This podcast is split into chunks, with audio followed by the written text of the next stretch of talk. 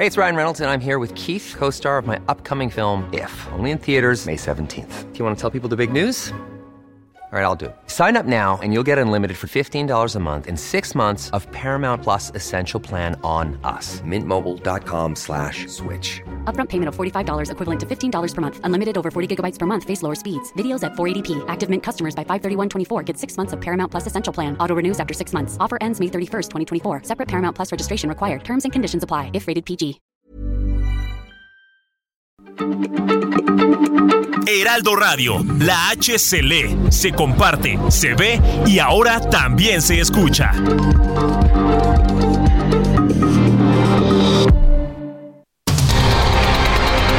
El Heraldo Radio presenta Cámara de Origen. Un espacio para enterarnos del trabajo de las legisladoras y legisladores en los Congresos de México. En Cámara de Origen tiene la palabra Carlos Zúñiga Pérez.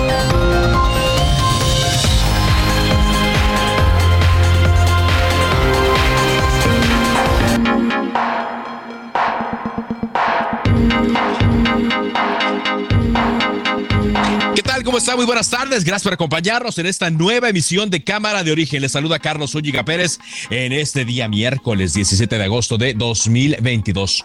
Vamos a estar en la siguiente hora actualizándole la información y por supuesto tendremos entrevistas que particularmente están relacionadas al quehacer legislativo. Un día eh, con mucha, mucha, mucha información relacionada al tema de seguridad, al tema educativo y como ya se nos ha vuelto costumbre, pues también al tema político.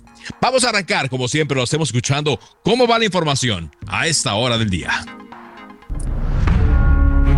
Yo soy orgulloso de Leti. Ven, ven. Ejerció 12 años.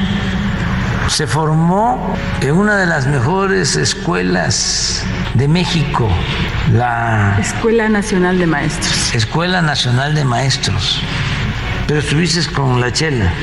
La escuela, la primaria, Sí, la Manuel Bartolomé Cosía. con el maestro Pepe. Pues ese es un asunto que tiene que ver con las autoridades de Campeche, que es una entidad independiente, soberana. Nosotros no llevamos a cabo ninguna persecución política. Diputado Alejandro Moreno, presidente nacional del PRI. Por eso estamos fortaleciendo nuestra coalición y que le quede claro al gobierno de Morena y al presidente de la República. La coalición va por México, no la va a dividir. Primero nos van a tener que matar antes de callarnos. Marco Cortés, presidente nacional del PAN. Pero eso sí, ¿cómo persiguen a los opositores? ¿Cómo hay revanchas? ¿Cómo buscan amedrentar a quienes les estamos haciendo frente y a quienes les vamos a seguir haciendo frente? ¿Cómo buscan amedrentar a los que dijimos no a la ley Bartlett por destructiva, regresiva y contaminante? Jesús Zambrano, presidente nacional del PRD. para elaborar de la mano de la sociedad civil una propuesta para la reglamentación de los gobiernos de coalición. Hay que decir claramente que la pluralidad política en nuestro país llegó para quedarse. Y aquí, más de la información del día. La primera sala de la Suprema Corte de Justicia de la Nación invalidó la orden de aprehensión que fue librada en contra del todavía gobernador de Tamaulipas, Francisco Javier García Cabeza de Vaca. Él fue señalado por la Fiscalía General de la República por varios delitos como delincuencia organizada y operaciones con recursos de procedencia ilícita. La coalición Va por México cerró filas y manifestó su respaldo al dirigente nacional del PRI Alejandro Moreno luego de la solicitud de desafuero que fue a entregar ayer a la Cámara de Diputados el mismísimo fiscal del estado de Campeche, Renato Sales Heredia. Además, los tres partidos de oposición, PRI, PAN y PRD, anticiparon que mantienen la construcción de la alianza electoral para el Estado de México, el Estado de México, donde cuanto menos ya el PAN tiene a un aspirante y el PRD también tiene al suyo. También eh, anunciaron los dirigentes de PRI, PAN y PRD en una conferencia a la cual acudieron los eh, coordinadores parlamentarios de los tres partidos, anunciaron la conformación de una comisión tripartita, dicen, para la creación de una ley que reglamente los gobiernos de coalición.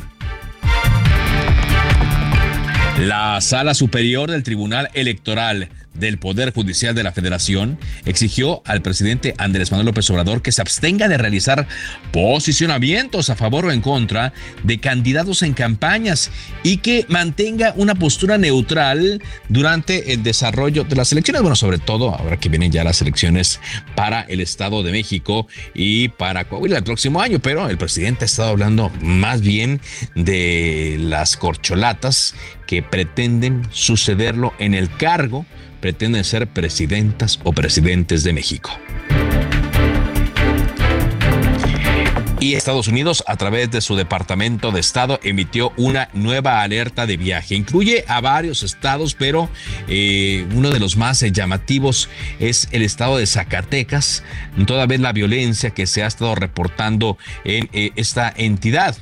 Eh, ahí en Zacatecas, eh, por cierto, está el municipio más eh, violento del país, que es Fresnillo, Zacatecas, y es donde, por cierto, se dio a conocer que se están dando cursos de verano que incluyen enseñarle a los menores de edad cómo enfrentar una balacera. Son las 4 de la tarde con 6 minutos. Lo mejor de México está en Soriana. Lleva el durazno Prisco a 29.80 el kilo o el tomate guaje a 11.80 el kilo. Y además, 20% de descuento en todas las manzanas a granel. Sí, 20%. Martes y miércoles del campo de Soriana. Solo 16 y 17 de agosto. Aplican restricciones.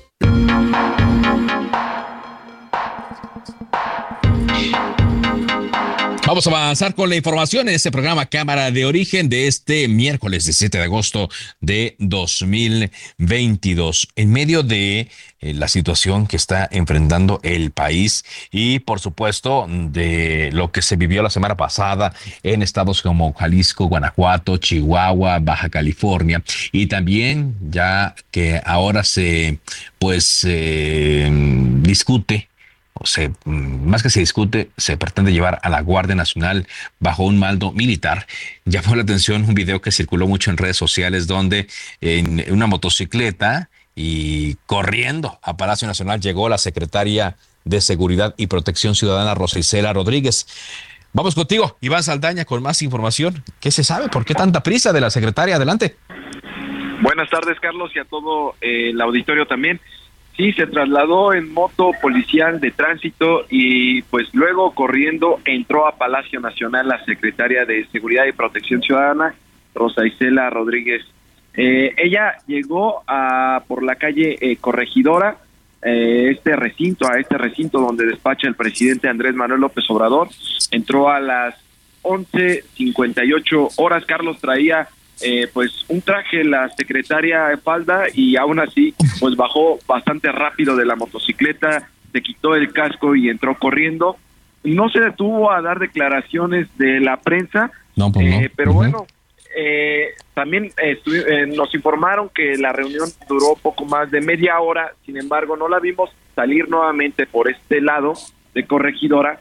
hay varios, varias salidas de Palacio Nacional entonces eh, eh, puede ser, eh, pudo haber salido por el estacionamiento de la calle de Correo Mayor, pero se da esta reunión, este, pues vaya, esta reunión o por lo menos esta emergencia que tenía la secretaria de Seguridad, ella es la que coordina la, el, al gabinete de seguridad cuando están reunidos con el presidente de lunes a viernes en, la, en estas reuniones del gabinete.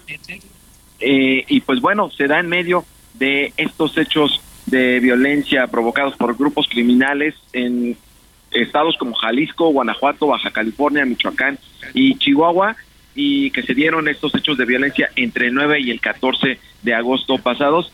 Y de esto de hecho habló el gabinete de seguridad el pasado lunes. Tú recordarás Carlos estuvieron presentes los responsables del gabinete de seguridad dando conferencia respondieron a las preguntas de la prensa eh, y pues hay muchos temas que pudo haber abordado. No, hasta el momento no hay eh, información oficial de qué es lo que se abordó con urgencia por parte de la secretaria o por lo menos por qué llegó tan a prisa el día de hoy a Palacio Nacional, Carlos. Pues sí, digo, los temas eh, que trata son urgentes. Eh, vamos a ver si hay o no declaraciones a, los medios de comunicación más adelante sobre el motivo por el cual llegó tan deprisa y en motocicleta a Palacio Nacional. Muchas gracias, Iván. Buenas tardes. Muy buenas tardes. Son las 4 de la tarde con 10 eh, minutos. Hemos estado platicando aquí en Cámara de Origen sobre eh, la pronta mm, renovación que tiene que haber de la mesa directiva del Senado de la República. Hemos estado platicando con personajes tanto frente como detrás de los micrófonos sobre pues la, posibilidad de que eh, alguno u otro de ellos ocupe este puesto por un año.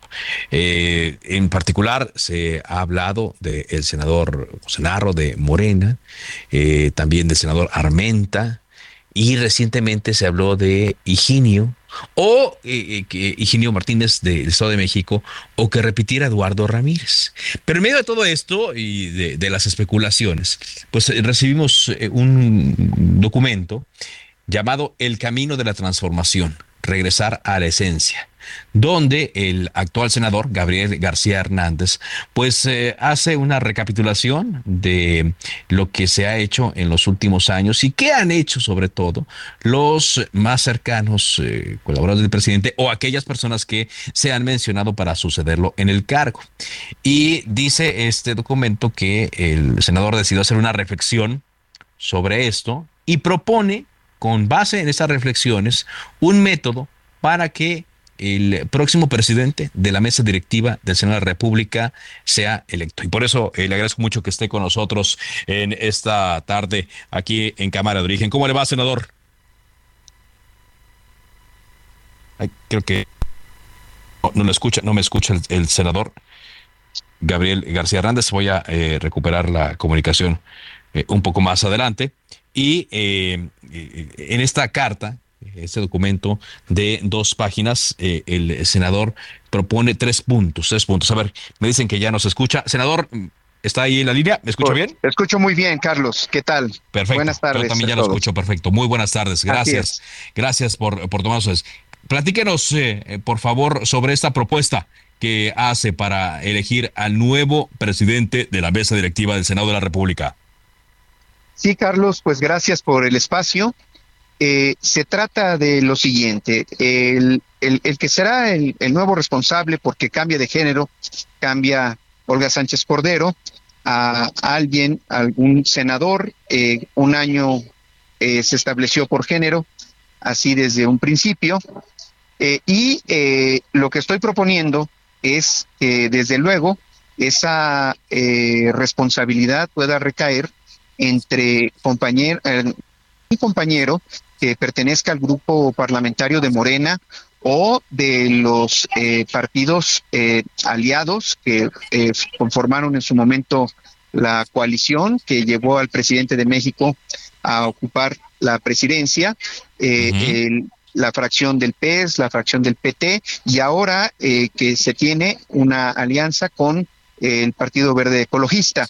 Entonces, la idea es que si se tienen eh, una postulación de al menos ocho senadores, eh, senadoras, senadores, eh, puedan postularse para que haya varias alternativas de tal manera que no haya una división y que por consenso se pudiera lograr en primera instancia la representación con la aprobación mayoritaria de esas fracciones parlamentarias o si no hay consenso, como seguramente lo va a haber porque hay varias aspiraciones, eh, pudiera llevarse a, cabo un proceso de insaculación, un sorteo para evitar eh, la medición eh, de fuerzas al interior, dado que hay muy buenos perfiles este, y no meter en ningún predicamento a compañeras, compañeros senadores en tener que tomar una elección, sino que sea un proceso de insaculación y todos respetemos eso para que haya pues un sano desarrollo de ese proceso y salgamos bien librados, que no haya divisiones. Ahorita hay un objetivo superior que es la unidad.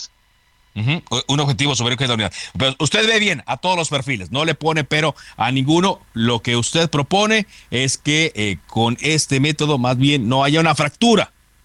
Exactamente, así es, así es. Se da un ejemplo de unidad que lo que importa es el, el encargo de respaldar a la cuarta transformación desde el Senado y no el cargo que se pudiera ocupar. Se puede prestar a diferencias, a polarizaciones, eh, a, que se pudiera pensar que es que hay eh, eh, imposiciones o negociaciones. Entonces, pues el procedimiento de insaculación nos puede dejar bien librados de este proceso. Procedimiento de insaculación, como usted. O sorteo, exactamente. o, sorteo, como lo pone. Voy a, voy a leer los, los, tres puntos que, que usted pone. Dice: primero, que los interesados sean propuestos por escrito por un mínimo de ocho senadores o senadoras. Así es. Dos, que se consulte a los postulados si se puede llegar a un consenso. Y tercero, como usted lo ha dicho, de no lograrse el consenso, proceder a una insaculación o sorteo entre los postulados. Y dice usted aquí en este documento que tiene la convicción de que el método va a fortalecerlos como movimiento. Así es, así es. En este, en estos tiempos, eh, sobre todo ahora, este, con esta idea de las eh, definiciones anticipadas a lo que llaman el corcholateo. Eh, hay el, riesgo de que se pudiera eh, confundir, que alguno de los aspirantes tenga una determinada simpatía y se pudiera pensar que es un catalizador para medir fuerzas. Creo que no es el momento de, dar ese tipo de, mensajes, es el momento del objetivo superior de la unidad es ante todo es lo que ahorita eh, debe de demostrar el movimiento en general. Y el Senado es un excelente espacio para demostrar esas convicciones. muy bien. ¿Qué ruta podrá seguir esta propuesta que ha hecho usted en este documento, senador? Tengo una reunión con el senador Monreal, nuestro coordinador parlamentario, el próximo lunes, eh, y ahí eh, desde luego eh, voy a buscar eh, su aprobación para que esto, esta propuesta sea sometida a votación eh, en forma anticipada, primeramente con las senadoras, senadores que pertenecen a la fracción parlamentaria de Morena, y de lograr un apoyo mayoritario, pues ese sería el, procedimiento, ¿verdad? Si no se logra el apoyo de los senadores y senadoras, pues estaremos de todas maneras participando en esta en, esta, en, en, esos trabajos de, de, nuevas definiciones. Muy bien, pero ya eh, tiene que ser esto, ¿no? Lo antes posible, porque. Sí, lo antes. tenemos a, fin de mes, exactamente. Eh, pero tenemos la, la próxima semana para procesarlo.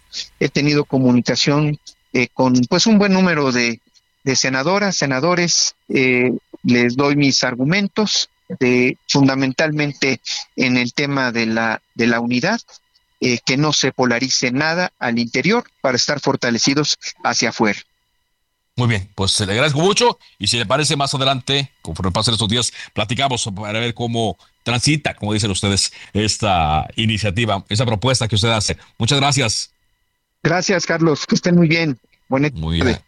Igualmente, muy buenas tardes. El senador mm, Gabriel García, quien hace esta propuesta, pues sí dice, quizá sea algo eh, hoy por hoy eh, necesario, una insaculación, una especie de sorteo en lugar de que pues haya una lucha intestina por la presidencia de la mesa directiva. Eh, él no lo dice, esto lo digo yo, por los bandos que ya sabemos que hay dentro de Morena. El bando de senadores que son afines a Ricardo Monreal y el bando de los senadores que no son eh, afines. Entonces, pues para evitar ahí una, una división, que la elección de la presidencia de la mesa directiva eh, termine en una fractura, es que hace esta propuesta el senador eh, Gabriel García. Bueno, vamos a avanzar con la información. Hay varias asociaciones de mujeres que están solicitando la renuncia de Rosario Piedra Ibarra como titular de la Comisión Nacional de los Derechos Humanos. Esto por presentar ante la Corte una acción de inconstitucionalidad para que deudores alimentarios sean candidatos a cargos públicos en el estado de Yucatán. Según eh, sabemos, estas asociaciones están exigiendo a Rosario Ibarra su renuncia inmediata al cargo como presidenta de la Comisión Nacional de los Derechos Humanos. Al Senado de la República le exigieron que de no presentarse esta renuncia, le eh, solicitan que inicie el procedimiento para su destitución. A la Corte de Justicia, a la Suprema Corte de Justicia, le solicitan que ratifique la constitucionalidad las reformas aprobadas en el Congreso de Yucatán, y ya platicamos de ellas aquí en Cámara de Origen hace eh, algunas semanas. Y bueno, acompañadas por las senadoras del PAN, Kenia López y Josefina Vázquez Mota, las mujeres activistas, encabezadas por eh, Patricia Olamendi y Angélica de la Peña, quien fue eh, senadora de la República, lanzaron una consigna. Ningún deudor alimentario al poder, ningún acosador, ningún abandonador. Sobre esto hubo declaraciones de la presidenta, todavía presidenta de la mesa directiva del Senado, Olga Sánchez Cordero. Eh, lo que pudiera hacer es decirle a la Comisión de Derechos Humanos correspondiente que cita la comparecencia a la presidenta de la comisión. Yo quiero también decirles categóricamente que yo no estoy de acuerdo con esa acción de inconstitucionalidad que presentó la CNDH. Y no estoy de acuerdo porque nos ha costado mucho trabajo incluso el registro de deudores alimentarios. Y yo estoy segura que es una violencia doméstica el que no se dé el alimento a sus hijos, sobre todo a sus hijos menores. Lo que dice Olga Sánchez Cordero y es claro decir que no está a favor de esta acción de inconstitucionalidad. Son las cuatro con Vamos contigo, Noemí Gutiérrez, reportera de Heraldo de México, con esta nueva alerta de viajes que hace Estados Unidos a sus ciudadanos, alerta de viajes a nuestro país. Adelante, Noemí. Hola, muy buenas tardes. Pues te comento que este miércoles se dio a conocer esta actualización anual de la alerta de viajes a México que hace Estados Unidos y le está pidiendo el gobierno de Joe Biden a sus ciudadanos que eviten viajar a Colima, Guerrero, Michoacán, Sinaloa, Tamaulipas y Zacatecas por los hechos registrados de violencia. A los cinco estados que ya tenían nivel alerta 4 de no viajar, el máximo indicador en esta escala, el Departamento de Estado estadounidense sumó este miércoles a Zacatecas. También se, se alertó el riesgo de secuestro y crimen en estados como Colima, Michoacán, Sinaloa, Tamaulipas y Zacatecas. El embajador de Estados Unidos en México, Ken Salazar, a pesar de que se tiene este panorama, pues felicitó a Nayarit, el Estado de México y a Coahuila porque mejoraron sus niveles de seguridad en la lista, ya que pasaron de nivel 3 donde se pide reconsiderar viajar a nivel 2, tener mayores precauciones. También el embajador adelantó que va a viajar a esos estados que están enfrentando un reto en materia de seguridad y dijo que en este marco del acuerdo bicentenario, tanto México como Estados Unidos se están comprometiendo a profundizar la cooperación para combatir el crimen transnacional y así mejorar la seguridad ciudadana y lograr comunidades pacíficas y prósperas. La información que te tengo este miércoles. Muy bien, Noemí. Gracias, Noemí Gutiérrez, eh, reportera de Heraldo Media Group, por, por, esta información. Y sí, es el propio embajador eh, Ken Salazar, quien hace esta actualización luego de los hechos violentos que se vivieron durante la semana pasada en estos eh, estados de la República. Por cierto, eh, hoy se sabe que lo ocurrido en Ciudad Juárez, donde em, fue atacada la población civil, se dio debido a la orden de uno de los líderes de esta pandilla conocida como los Bechicles, de hacer ruido, de calentar la plaza para evitar su traslado a un penal federal. Y por eso salieron sus compinches a atacar a la población, dejando en total a nueve inocentes fallecidos. Nueve personas, entre ellos un menor de edad y gente trabajadora. Una chica que había acudido a una tienda de conveniencia a pedir trabajo, la trabajadora de una tienda de conveniencia, los cuatro trabajadores de la estación de radio y que no se nos olvide este ataque esto sí no es propaganda, no es como se quiere hacer ver que es una propaganda y que es eh, algo que eh, lo están magnificando los medios y los adversarios, no, va más allá de eso. Aunque hoy el presidente destacó en la conferencia mañanera que el número de homicidios dolosos va a la baja y lo atribuye, según él, al éxito de su estrategia de abrazos y no balazos. Vamos a ir un corte comercial. Estamos en Cámara de Origen. Les está hablando Carlos Úñiga Pérez. Les recuerdo mi cuenta de Twitter, arroba carloszup. Así me encuentra en mis redes sociales, en todas. Después de la pausa, más información y entrevistas. Volvemos.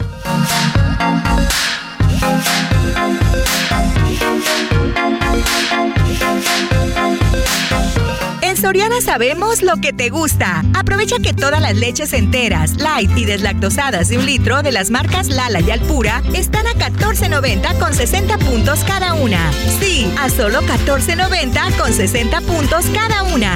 Soriana, la de todos los mexicanos. Agosto 17. Aplican restricciones. Se decreta un receso. Vamos a un corte, pero volvemos a Cámara de Origen con Carlos Zúñiga Pérez. Heraldo Radio, con la H que sí suena y ahora también se escucha.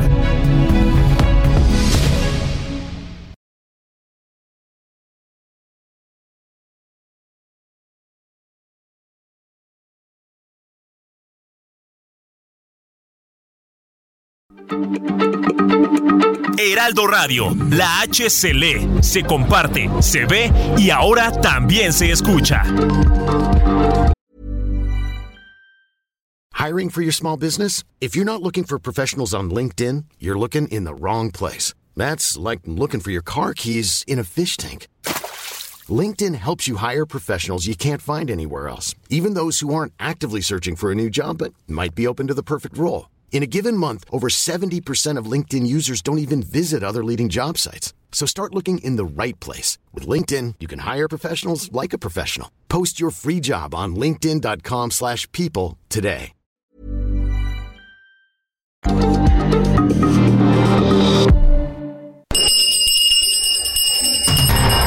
Se reanuda la sesión. Volvemos a Cámara de Origen con Carlos Zúñiga Pérez. En Soriana encuentras la mayor calidad. Lleva pollo entero fresco a 38.90 el kilo. Sí, a solo 38.90 el kilo. O la milanesa de res pulpa blanca a 158 pesos el kilo. Sí, a solo 158 pesos el kilo. Soriana, la de todos los mexicanos. Agosto 17. Aplican restricciones.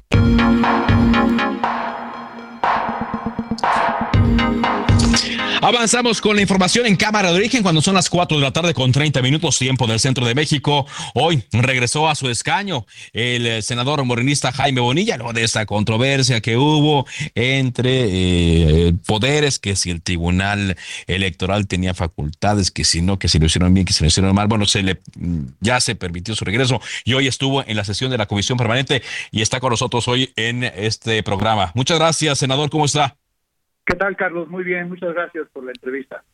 Gracias. Ya, ya sin ningún problema, ¿no? Ya no hay eh, nada controvertible en su regreso a su escaño en el Senado de la República. Pues nunca puede decir uno, nunca, porque no sabes este, eh, la oposición que puede inventar, ¿no? Pero al parecer ya no. Al parecer ya no, muy bien. Ahora, usted regresa, pero eh, lo hace con, pues con una bomba ahí en, en, en, la tribuna del Senado de la República, porque hace una crítica que no es nueva, pero sí eh, es nueva el, el, foro que utiliza, una crítica muy fuerte, severa, en contra de su sucesora en el gobierno de Baja California, la, la gobernadora eh, Marina del Pilar Ávila. ¿Por qué, senador? Bueno, para empezar, yo no lo considero que sea una crítica, para mí es un señalamiento un señalamiento que además yo lo he dicho en el Estado, de cómo está la situación del Estado, es un Estado que, que prácticamente ha estado en llamas y no de ahorita, ya tiene rato, que tiene muchísimos, muchísimos problemas sociales.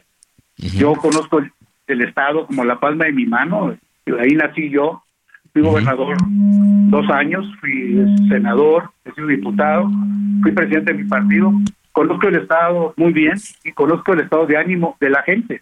Entonces, hay una hay una este hartazgo de, de este de, por parte de este gobierno que este que ya tiene la gente enfadada uh -huh. y muy preocupada. Y, y esto se reventó con lo último que acaba de acontecer no que fue lo uh -huh. el fin de semana pasado que que a propósito este no me alcanzó el tiempo en la tribuna para decir pero que el día que, que estalló todo esto la gobernadora ni siquiera estaba en el estado. Entonces uh -huh es una despreocupación eh, de este gobierno frívolo y irresponsable que no le importa lo que está pasando este en las colonias Y por eso pasó lo que pasó. Lo que pasó en Baja California no fue exactamente lo que pasó en el resto del país. Aquí en Baja California fue una un extrañamiento de los grupos organizados criminales que están haciendo negocio con el gobierno del estado y que les fallaron o no les cumplieron. Ya había habido muchas. Pero ¿con, quiénes, con quiénes, senador? ¿Con quiénes serían? ¿Con quiénes serían eh, estos? Con el, gobierno del estado en sí, la, la misma gobernadora y el fiscal. Ajá. Mira, el fiscal Carpio, su secretario particular fue detenido hace mes y medio en la frontera con Estados Unidos y México por contrabando. El secretario particular del fiscal del Estado. y, y trataron de esconder el asunto lo más que pudieron hasta que se dieron cuenta que no pudieron taparlo del lado americano y de allá salió la información.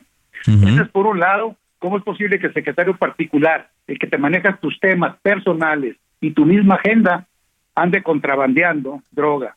Luego, el sobrino del secretario de Economía lo agarraron con dos toneladas igual. ¿de dónde agarran ellos la impunidad? Desde, ¿Cómo es posible? Tú sabes que no te agarran, la ley de probabilidades no te agarran la primera vez.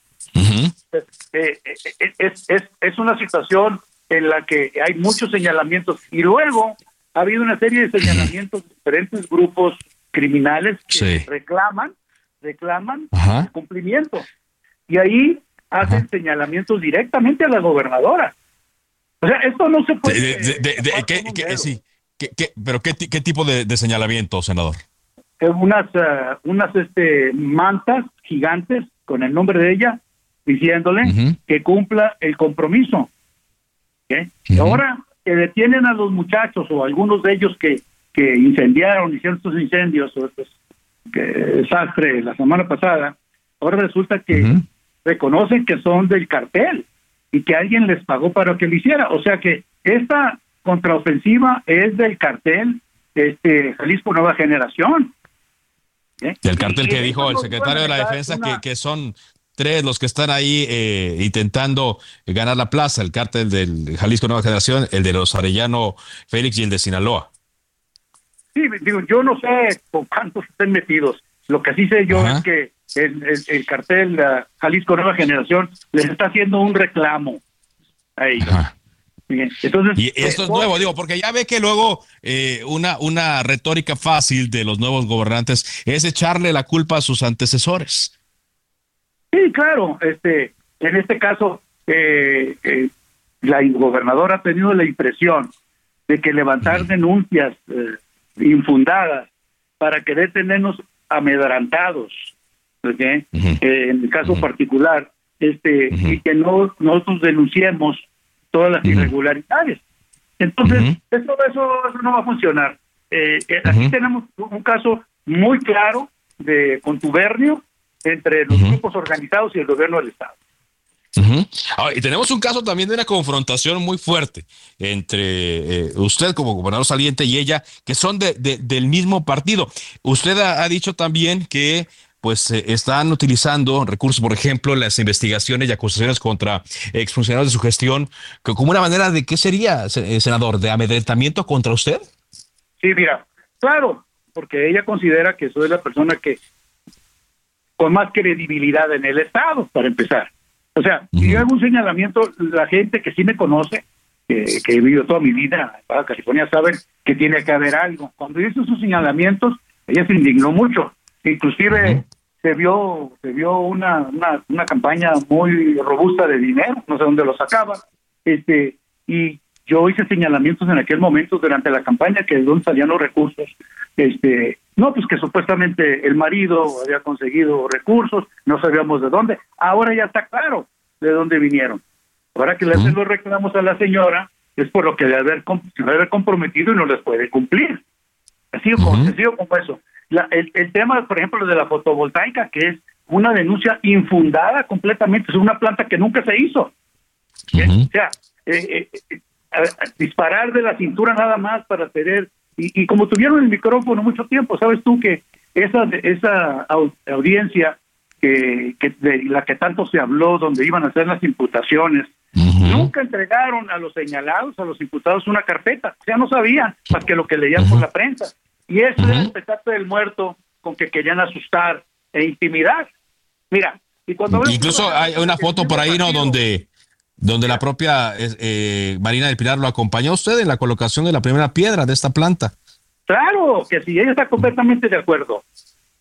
Pero se le abrieron los ojos porque ahora eh, el tema de la, de la fotovoltaica para ellos no es negocio porque eh, el, negocio sería para el Estado que, quedarse con una planta este que, le iba, que no le va a costar ni un centavo al Estado, pero eh, el negocio de la compra de energía es como el negocio de vender petróleo y comprar gasolina.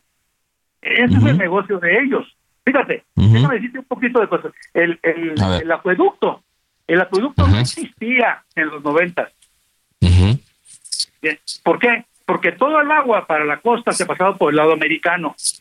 No había necesidad de ese acueducto y por ende no había necesidad de gastar tanta energía, mil millones al año en energía. Y lo llegaba perfectamente por el lado de Tijuana y ahí se alimentaba todo lo que era la costa. O fue un negocio. Y lo que yo quise hacer en mi gobierno es darle soberanía energética al estado de Baja California, que entre paréntesis no está conectado al sistema eh, nacional de redes. Entonces, eh, es, es eh, Baja California, la península en sí, está completamente aislada, tiene que depender de lo que poco que generaban en las plantas pequeñas o de importación de energía. E, ese es uno de los grandes problemas. O sea, en realidad, es, es, es, es, ahorita tenemos un gobierno voraz que está viendo este por dónde sacarle más partida. Y cuando dijiste hace ratito tú una cosa que no es cierta, no somos del mismo partido. No somos del mismo partido. ¿No? Ella fue abanderada, no. Ella fue abanderada por Morena, pero realmente las raíces de ella son panistas. Y ahora lo vemos con todo el gabinete panista que metió, que, está operando, riéndose de Morena. Pero en este caso, pues, obviamente estuvo apoyada por el presidente del partido, Mario Delgado, y, y logró, lograron cambiar el género, que iba a ser hombre en Baja California, para que le tocara a Marina. Esa fue una jugada que hicieron dentro del partido. Entonces, no es dentro del partido. Ella ganó con la bandera de Morena, pero no es morenista ella, ni siquiera fundadora. Ni siquiera. ¿Qué, puede ocurrir? ¿Qué, qué, qué, va a pasar? Eh, ¿Qué piensa usted que pueda pasar con esas acciones que se emprendieron? Usted ya hace una denuncia, eh, regresa al Senado, toma su escaño, hace la denuncia eh, en tribuna. ¿qué, podría pasar más adelante en este, ya no sé si llamarlo diferendo, senador? Yo le estoy pidiendo al Senado que convoque al fiscal, al Senado. ¿Con, qué, propósito? Con el propósito de, llegar hasta el fondo de todo esto. Porque es increíble que si el, secretario particular del fiscal lo agarran contrabandeando droga, ni siquiera tenga repercusiones en el fiscal. O sea, hay un encubrimiento tremendo en todo el gobierno del Estado, en ese aspecto. Entonces, ese es el tema, ese es el meollo muy bien, pues eh, hacemos eco entonces y veremos qué ocurrirá en las siguientes eh, semanas. Le agradezco mucho que nos haya tomado esta llamada, senador. Al contrario, Carlos, gracias a ti por el tiempo. Ok, muy amable. Es Jaime Bonilla quien, pues, arremete así, directo, llano, Franco, como usted lo escuchó aquí en esta entrevista, contra su sucesora, la gobernadora María del Pilar, que me dice, no somos del mismo partido, ella compitió bajo las islas de Morena, pero no es morenista, y pues eh, por eso eh, la acusa de no tener la capacidad para gobernar y la culpa de lo que ocurrió el pasado viernes en la noche, que por cierto se repitió todavía de la noche de lunes hacia martes en varios eh, estados de varios municipios de Baja California, en particular eh, eh, lo que le decía antier en Ensenada. Oiga, pues hoy se dio una noticia muy importante, ya que la primera sala de la Suprema Corte de Justicia de la Nación invalidó una orden, la orden de aprehensión librada contra el gobernador de Tamaulipas, Francisco Javier García Cabeza de Baja, de Vaca, quien fue señalado por la Fiscalía General de la República de ser el presunto responsable de los delitos de delincuencia organizada y también operaciones con recursos de procedencia ilícita. La primera sala de la Corte determinó que el gobernador de Tamaulipas goza de fuero constitucional y que el Congreso del Estado actuó conforme a sus atribuciones porque no estaba obligado a homologar la decisión de la Cámara de Diputados que se erigió el año pasado en jurado de procedencia y donde se acordó retirar la inmunidad al gobernador. Recordemos que cuando se decide en la Cámara de Diputados, en el jurado de procedencia, quitarle el fuero, se vota más bien por quitarle el fuero al gobernador de Tamaulipas, se envía esto al Congreso local, entonces dominado por el Partido Acción Nacional, aunque había fuerte presencia de Morena, y ahí se determinó que no, que no había eh, las condiciones para que se le retirara al fuero y usando sus facultades, el Congreso tamaulipeco decidió mantener al gobernador, no lo destituyó.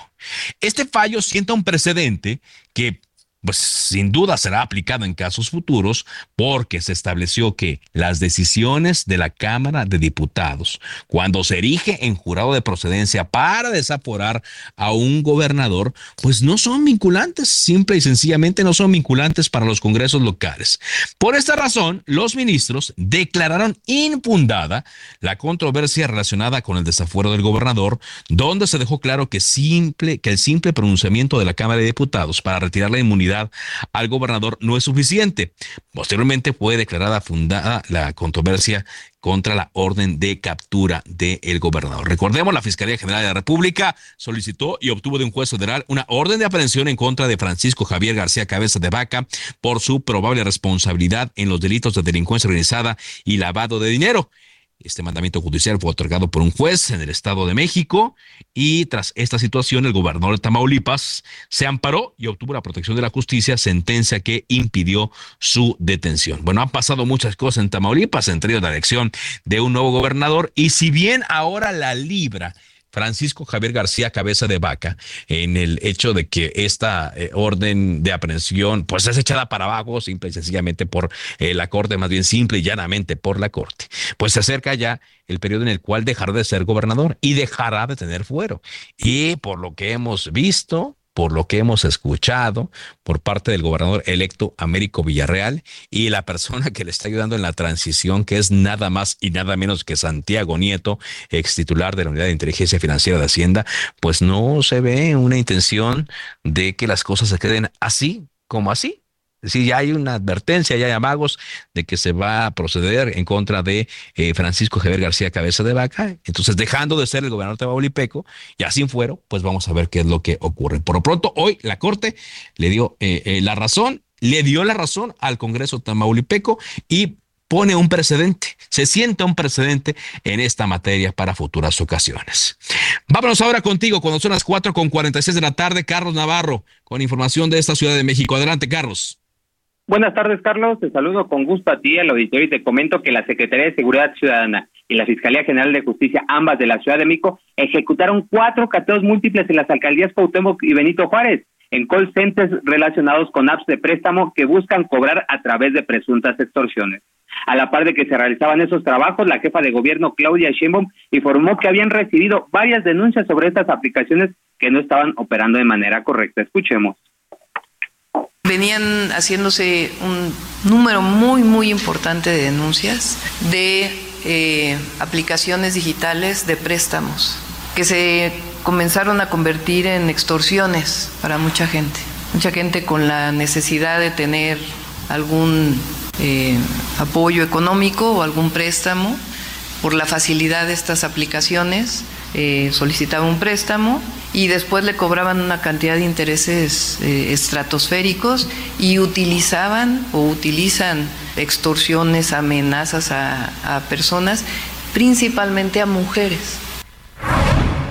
Será mañana que la jefa de gobierno, en compañía del secretario de Seguridad Ciudadana, Omar García Jarfush, den los resultados de estos operativos. Te comento, Carlos, que los inmuebles intervenidos se ubican en Tomás Alba Edison 176, Colonia San Rafael, Doctor Atl número 6 en Santa María la Ribera y Paseo de la Reforma 26 en el piso 27, Colonia Juárez, todos ellos en la Cuauhtémoc, mientras que el cuarto cateo se ejecutó en La Morena 811, Colonia Narvarte Poniente, en la alcaldía Benito Juárez. Por último, te digo que en octubre de 2021 la Secretaría de Seguridad Ciudadana ya había informado sobre estas apps y que había identificado alrededor de 80 aplicaciones, Carlos. Esa es la información que te tengo.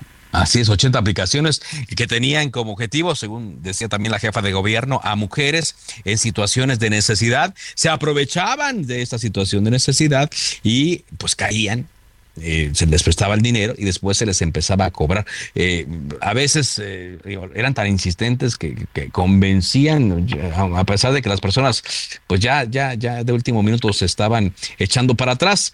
se les llamó el esquema montadeudas, ¿no? También a esto, Carlos. Es correcto, se le llama el esquema montadeudas, como bien lo comentabas. Incluso hay casos donde las personas a través de estas aplicaciones solicitaban el dinero, el dinero nunca les llegaba, pero estas personas les empezaban a cobrar algo que nunca habían recibido y es a raíz de estas denuncias que la policía cibernética, empezó a atender el caso y derivado de ello ya se ejecutaron cuatro cateos en cuatro inmuebles en Cuauhtémoc y Benito Juárez, Carlos. Así es, y ahí me llama la atención también que se mencionó que eh, incluso varios de los detenidos son de origen eh, extranjero eh, asiáticos parece, ¿no? Es decir, o sea, toda una red de complicidades para hacer caer a las personas. Pues muchas gracias, Carlos, por este, por este reporte. Hasta luego, buenas tardes. Muy buenas tardes y eh, ojalá y quienes hayan caído en esto no tengan miedo, acérquense a la autoridad, presenten denuncias para que estos delincuentes, estos defraudadores no lo vuelvan a hacer.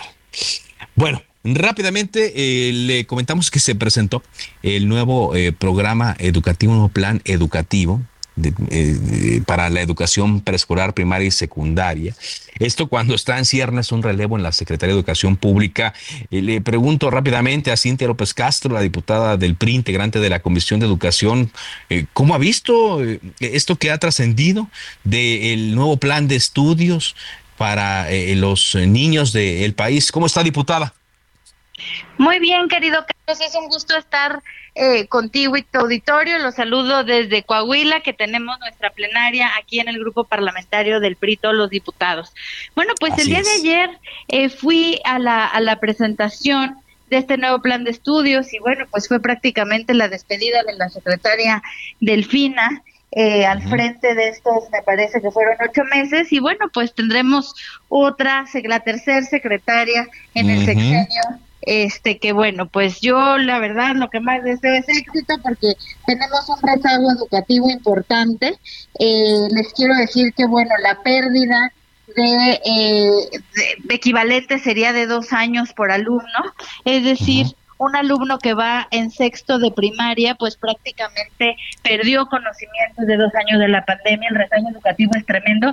Ahora, les quiero decir otra cosa, la gente que tuvo la oportunidad y el privilegio de tener una maestra, pues, pues, eh, pues fue muy bueno, pero muchos de ellos eh, las clases más bajas pues estuvieron con clases en una, ni siquiera computadora, con una máquina o la televisión. Entonces, imagínate cuánto conocimiento eh, pues se ha perdido, hay un rezago educativo importante. ¿Y qué vi yo ayer? Bueno, pues hay una presentación de este plan de estudios. Yo lo que haría un llamado a la secretaria que está por entrar, eh, la maestra Leticia, pues es que se ponga a trabajar de manera inmediata en el rezago educativo que estamos eh, viviendo. Sí, pero e-, ese rezago pretende ser combatido con, ideas eh, ideológicas, ¿no? Ya sabemos que, bueno, siempre cada gobierno trae una ideología eh, distinta, pero lo que se plantea en este nuevo plan de estudios, pues es algo eh, completamente diferente, que por cierto, digo, los maestros pues todavía no están capacitados en ello tampoco, diputada. mira, que los te voy a decir una cosa, lo, primero te quiero platicar, mi mamá es maestra, este, y, el plan de estudios lo acaban de cambiar. No hay una capacitación como tal a los maestros sobre este plan de estudios. Eh, nosotros en la Cámara de Diputados hemos metido varios exhortos porque no puede tener un contenido ideológico, es decir, necesitamos que los mexicanos eh, pues estén, eh, tengan un alto grado de conocimiento, no queremos que sean pues este jóvenes de la 4T, ¿me entiendes? Entonces eso ha sido que hemos pedido mucho la imparcialidad en el plan de estudios y más bien en lo que se tiene que enfocar el plan de estudios es eh, pues que se hable, por ejemplo, de temas como diversidad sexual, que se hable de temas como civismo que se dejó de impartir durante muchos años, que se hable de economía para jóvenes, que se hable eh, de educación. Por ejemplo, toda esta parte de feminicidios que vemos en nuestro país, pues empieza desde la educación.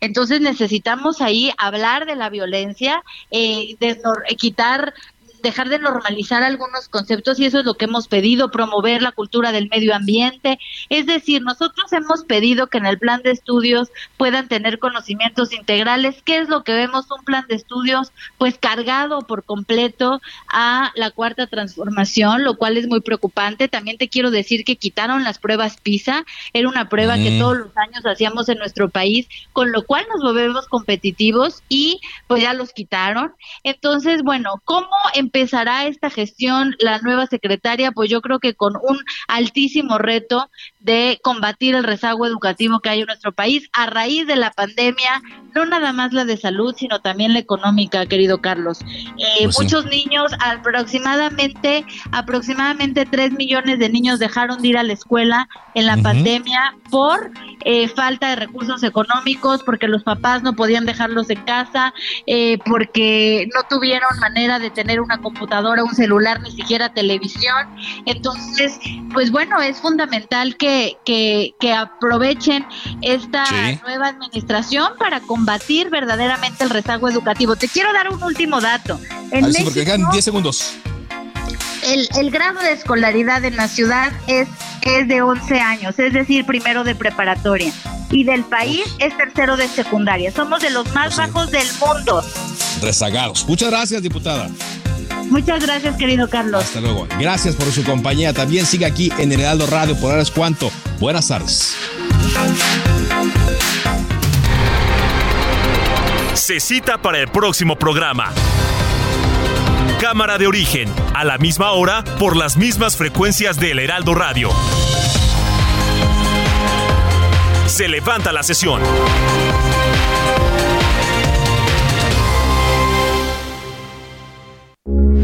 Heraldo Radio, con la H que sí suena y ahora también se escucha.